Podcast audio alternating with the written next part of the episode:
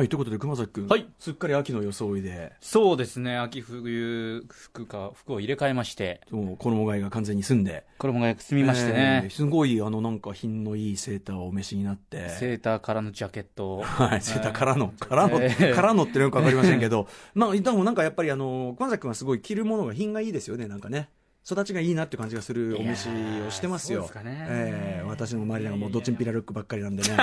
そんなことないですよそんな秋の、えーはい先週末は熊崎君は何してたんですか？先週末はですね、駅伝の中継、まあ、取材なんかをして、ああとは日曜日はちょっとはいラジフェスをですね、ちらりとお客さんとして見たりですとか、なるほど。いろいろなことやっておりました。はい。ということで、まあ、そのラジフェスのお話から始めてみたいと思います。アフターシックスジャンクション.時刻は6時を過ぎました。11月5日月曜日。TBS ラジオキーステーションにお送りしているカルチャーキュレーションプログラムアフターシックスジャンクション通称アトロク。パーソナリティは私ラップグループライムスターの歌丸です。そして本日のパートナーは月曜パートナー TBS アナウンサー熊崎和人です。ちなみにその素敵なニットはこれはやはりポール・スミス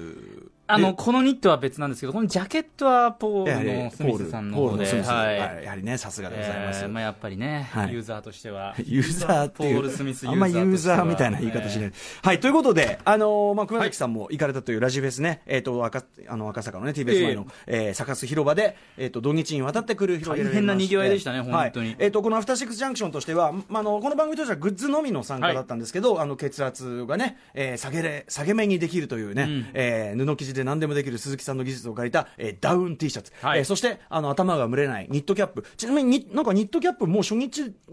初日で完売。しちゃって土曜日の方でじゃあニットキャップ。ね。あのーケンドリック・ラマーに怒られそうなあの T シャツはどうですか？あっちは売れたんですか？売れたみたいですよ。あっちも売れた。はい。売り切れたいなかった売り切れてはいないかもしれませんがせんが。売り切れ目前までは行ったんじゃないでしょうか。売り切れ売てはいない。り切れてはないけど、うん。それなりの売り上げはあったんじゃないかと。いやでもおしゃれなね、ええあのちなみにまあ後ほどもお話しますけど、あの池袋の新聞芸座というね、えー、名画座で私がこの、まああと今週の土曜からついに開始になった森田義満監督の、えー全作品上映にもそれを着用してお越しのお客さん何人かいらっしゃったんおで、ー。ラジフェス経由でいらした方もねいらっしゃったんじゃないかなと、えーいうことでじゃあまずはメッセージからご紹介しようかな。えっ、とラジオネームえっ、とトゥーさん、えっ、と土曜日ラジフェス行ってきました。抽選には外れましたが、マイゲームマイライフの公開収録がこれは私参加したやつよ。はい。マイゲームマイライフの公開収録や国際新赤坂ビルでのライブ、えーこれは DJ ファンシーショッパーさんが仕切ってのほとんどフェスですね、音楽フェス。ええーそして出張スナックたまちゃんに来店中だったたまさんに、えーまんまと載せられる予定になかった T シャツを購入するなど一日満喫しましたと、えーで一つだけ心残りがあります。大人気だった島尾さんの壁新聞です、えー端から端までびっしり大容量で読み応えも抜群だからかとにかくいつも人がだかりができており全て読む余裕がありませんでした、うん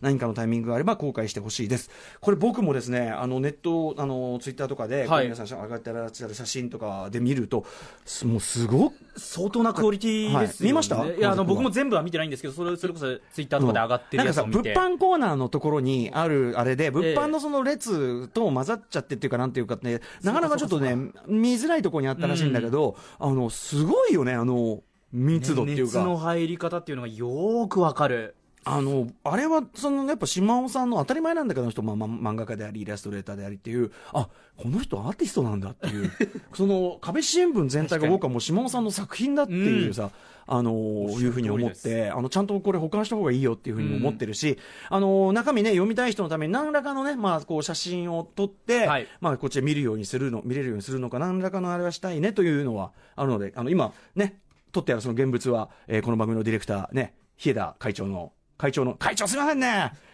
厳重に管理している会長の机の上に机の上にどっさりと置いてあるというね、はい。非常に迷惑というね。ねいやでもそれもすごかったみたいですしあと僕マイゲームマイライフの方は、はい。えっ、とまあ、うないりささんの、まあ、司会で、はい、えっ、と、ウィンズの立花啓太君と、スピードワゴンね、小沢と、えっと、か和弘さん、はい。えー小沢、小沢和弘ね、はい、いつもその、いつも下の名前を書かれる、うん、小沢さんと、まあ、やったんですよ。で、これもすごい、あの、楽しくて、あのー入りがめっちゃ早かったんですよ。10時45分からステージなのに、8時半に入らされたんですよ。でどどどなかないですねどう考えても早いだろうっていう感じで、あのかといって別になんか壇上のいろいろこうチェックができるわけでもなく、ええまあ、2時間以上あの楽屋で、まあ、この4人で、まあ、僕はそのそれぞれはあのご一緒は番組してるけどその4人の顔合わせっていうのはほとんど顔合わせ初めての4人で2時間以上その楽屋にいることになった、でそこでやっぱりねあの小沢和弘さん。スピードワゴン。小沢さんはい。世界の小沢、はいね。セカオザセカオザあの小沢さんのままあ、その番組出ていただいた時とか何度もお会いする中で本当にキュートな人だなっていうのは、まあ、これは愛されるわっていうのは、うん。まあ、知ってるつもりだったけどもう小沢さんがねもうなんかもうバンバン楽屋から盛り上げてくれてじゃあさじゃあさじゃあさみたいなあの地球上で一個だけそのやす野菜を残すとしたら何かみたいなね話題を振ってでそこでその持論のそれは玉ねぎだっていう持論をものすごいこう強引に展開するでそれに対してこう言うとまたガンガン反論してはいはいそういう言い合いでででも野菜に関しては10分ぐらいまだ10分しか経ってないってじゃあじゃあ果物果物1個残したらなんだみたいなそしたらその果物もこう話すうちに結局ブドウがワイン、ブドウ、ワイン作れるからっていう結論で、これブドウに決まってんでしょ、そんなもんっつってうん。で、ワインって、あ、まだ10分しか経ってない。でもそんな感じで、まあ、次から次へとなんかね、話題をこう。そんな感じなんですね、うん楽屋でも小沢さんって。そうそうなのでだからでもう本本番直前のそのステージに上がる横でもずっと「じゃあさじゃあさ」っつってそのなんか。そうクイズとか出してくれてたんだけど、うないさんが全部そのクイクイズなのに、クイズで要するに知識を問うもの、はいはい問題出してるのに、うないさんが謎謎ですかみたいな感じで、謎謎式に答えようとするから、ええじゃあ、じゃあね、そのつって、なんか大人の謎謎出してやる。ちょっと、ちょっと、なんていうの、エロ話入った、はいはいあの、エロ謎謎みたいのを出したりとか、すもう直前までしていただいて、そのおかげで多分この、あの、ステージご覧になった方はわかると思いますけど、もう、なんていうのクラスメートみたいな、4人みたいな。クラスメートっていうか、なんかそれぞれ属してる部活とか違うんだけど、たまたまなんかで一緒になった4人がすごい今まで話したことあんまなかったけど、え、この4人合うねっつって。なんか、本当にあの、この、この調子なら何時間でも、ファミレスで何時間でも食べれるなって。最初長いって言ってたのが、そうそうそういくらでもいけると。っていうのはもう、あの、小沢さん、すごいやっぱ気使っていた素晴らしい方ですね。で、もちろん、あの、立花啓太さんも、それに対して、キャラがそれぞれさ、あの、た、啓太君もものすごいロジカルに反応するわけよ。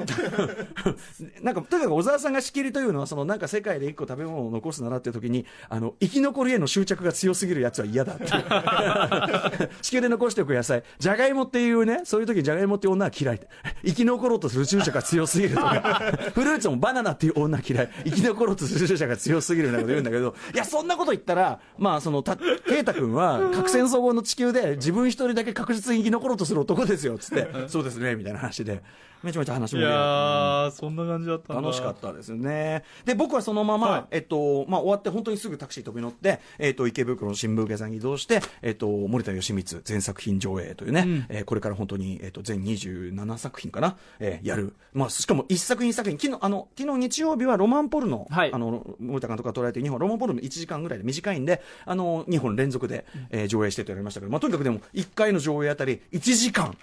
たっぷりその後三沢和子さんという、えー森田さんのご婦人であり、まあ、森田作品のプロデューサーでもある、えー三沢さんからの,、まあそのなインサイダーからの裏話と、ええ。まあ、僕がその今2018年まででこの作品をどう見るかみたいな、えー話をもう1時間たっぷりやるというですね、ショーをやってて、まあ、非常にもう非常に盛り上がっております、はい。皆さん。今からでもぜひねご参加いただきたいんですけどで例えば、えー、と昨日の上映でいうとそのロマンポルノの一本で、えー、とピンクカット、えー太く愛し太く愛して深く愛してっていう1983年のね、作品があってあの全編もう移動カメラで撮られてるというまた非常に実験的な手法で撮られてる作品なんだけど主演の、えー、と寺島真由美さんというねあの方がですね、はい。あの壇上にお越しいただいて壇上に上がってもうね、あのーあれから三十何年経ってるのにもうスクリーンからそのまま飛び出してきたような本当にもうもうお変わりないキュートさで本当に、はい、素敵な、えー、寺島真由さんのおお話聞いたりとかあのその作品「ピンクカット」の助監督を務めてらっしゃったもちろん後に映画監督としてご自身も成功される金子修介さん、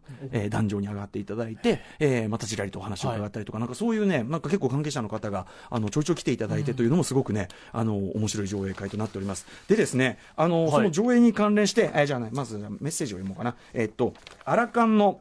アラカンのばあさん、えーと、えー森田清水全作品上映、えーと、土日、えー一本ずつ見せていた見させていただきましたと。えー土曜は一人でじっくりと、日曜は歌丸応援団4人組でえー参戦いたしました。ありがとうございます。えーそれはそれは贅沢なひとときでございました。目の前で歌丸師匠の生の映画表を聞きつつ、三沢和子さんから次々に披露される、えー撮影秘話の数々、時々身震いするほどでございました。狂気乱舞とはこのことと。えー歌丸師匠は実際会場内で一本一本ご覧になっていることも驚きました。いやもう見たいですからね。えー監督の奥さんも、監督のことを過大評価するでもなく、過小評価するでもなく、くストレートに表現されていてまさに戦友だったんだろうなと思いました。佇まいも同性が憧れるかっこよさ。本当三沢さんすごいかっこいいんですよね、えー最後の質疑応答で聞きそびれたことがあります、えー昨日の家族ゲームの質問、えー松田優作さんがいつも手に抱えていた植物図鑑の本は何のメタファーだったのかということ、ね、ずっとねあの松田優作さん演じる吉本という奇怪なか家庭教師がずっとね植物図鑑を手に抱えて、はい。えーやってるんですけどね。あれは、まあ、ちょっとあのうん改めてじゃあ来週にでも三沢さんにも確かめてみますけど多分そういうあの具体的なメタファーみたいなものを込める特にその80年代初期の森田さんはそういう作りを嫌ってそのもうちょっとその植物図鑑を持ってたらるそのま松田優作さんの佇まいがなんかおかしいし気持ち悪いっていうそのなんかのところにかけてると僕は思いますけどね、いわゆるそういういわゆる意味めいたメタファー、はでもあるかもね。ちょっとあの来週あたりそれをね。でですねそれに関連してえっとですね、あの、これどさっとですね、ちょっと封書でね、こういったあの、届いたあれがあって、はい。これ何かと言いますと、えっと、神野博明さんという、これまあひょっとしたらお聞きいただいてるかもしれませんけど、まああの番組リスナーで、はい。僕の前の番組からも聞いていただいている、神野博明さんというまあ脚本家の方で、ええ。結構あの、数々の作品にですね、えー脚本書かれてる、はい。あの、桜の園とかね、あいろいろあるんですけど、えーその神野さんからどさりとこれいただいた、これ何かというと、えっと、まさにその先ほど僕が言ったピンクカット、えー太く愛して、深く愛しての、はい。えっと、脚譜、台本の、こうコピーなんですよ。でこれをですねこの神野さんは、えー、と金子修介さんから、えー、と30年間借りっぱなしになってる代物ですという。はいうんでまあ、要するにその、えー、と神野さんが脚本家としてプロとしてデビューするにあたって、えー、と金子修介さんがこれを参考にしてみればというのでこの、えー、とピンクカットの、えー森田さんが書かれたその脚本のコピーを渡していただいた。そうっていうような。でまさにこの中でそう金子さんがやはりその、えー、とピンクカットと,、えー、とその次家族ゲームと,、はい。えー、とメインテーマとこの3本助監督使われてるので、まあ、なんだったら自分が登壇して話してもいいみたいなことをおっしゃってますけどっていうのまあ、実際き昨日あの登壇していただいて、はい。というのがあって、まあ、その辺はねあのただこの神野さんの、ね、書かれてることであそうだったんだっていうのはあの渋垣隊ボーイズガールズっていうねあの非常に上映の機会がレアな作品を土曜日にやって、これめちゃめちゃ面白かったんですけどその中で僕がその渋垣隊もいいんだけどその渋垣隊の相手をする3人の若い女の子たちこれがとってもいいですよねっつって。この3人にが、えーよりキャラクターにスポットが当たってくる後半ぐいぐい面白くなってきますみたいな話をしたんですけどその中の、えー、とお一方で、えー、とがですねが桜の園、はい。えーに出演されてて、えー、と桜の園に一瞬だけ出演していた生徒の姉役の立花ゆかりさんは実はボーイズガールズがデビュー作でオーディションで渋谷期待のガールフレンド役を得たと、そういう神野さんとのゆかりが。これはこのこちらの神野さんのお手紙で初めて知ったことで、はい。はい、ということで神野さんありがとうございます。これちょっとあの、えっと、来週また改めて、はい、あの三沢さんにも渡したりして本当ねでもねいろんなあと高田文夫先生がねあの第1回の、えっとあはいはいはい茅ヶ崎の上映に来ていただいてて今日のビバリーヒルズであのお話しいただいたみたいですけど、はい、そのライブイン茅ヶ崎のそのチラシを書いたのはあの大友克洋さんなんですね。でその大友克洋さんをあの新宿の、えー当時あったマンモス喫茶カトル、えっとに呼び出してですね森田さんが口説くんだけどあのそれがすごくて、はい。あのファンレターを出してぜひぜひ自分のその映画のためにアートを書いてくださいって話するんだけど大友さんは「いやー」っつってファンから手紙もらったの初めてで嬉しいってだからは大友克洋の初めてのファンレターを送ったのは森田義満えー何そう衝撃の事実とかめちゃめちゃ面白い話いっぱいある。皆さんぜひあの来週以降のですね、えー続きますので森田義満全作品上映お越しくだい。ただけると幸いでございます。ということで本日のメニュー紹介いってみましょう。この後すぐです。世田谷美術館で始まりましたアフリカ現代美術展のご案内です。その後6時半からは今週1週間の投資企画、アトロク秋の推薦図書ウィーク。今夜は書評家で翻訳家の大森のぞみさんに最新 SF 図書をと紹介していただきます。はい、えーそして7時からは秋葉原の老舗メイドカフェからやってくる、えーポップユニットアットセブンティーンさんが登場何やら仕掛けがあるとかないとかですね、はいみたいですね。そして8時からは特集コーナー Beyond the Culture。今夜の特集何でしょうか？1968年のビートルズ特集。ノーナリーブス西寺郷太さんに語っていただく間違いない神回間違いなしの特集でございます。豪太さんが話したら面白くないわけがない。最高です。えーいう感じはいたします。か。関西弁の見てきたかのように関西弁で語るシリーズ。きますかね。楽しみだ。そして、えー番組終了直前にはレスラーのスーパーササダンゴマシンさんも登場します。さて番組では皆様からの感想やリアクションツッコミなどのメッセージを募集しております。メールアドレスは歌丸アットマーク tbs.co.jp 歌丸アットマーク tbs.co.jp 読まれた方全員に番組ステッカーを差し上げますはい、えー番組ツイッターとインスタグラムも稼働中です。ツイッターの実実況は、ハッシュタグ歌丸、ローマ字歌丸でお願いいたします。番組の公式 LINE アカウントのフォローもよろしくお願いしますそれでは、アフターシックスジャンクション、行ってみよう After Six Junction.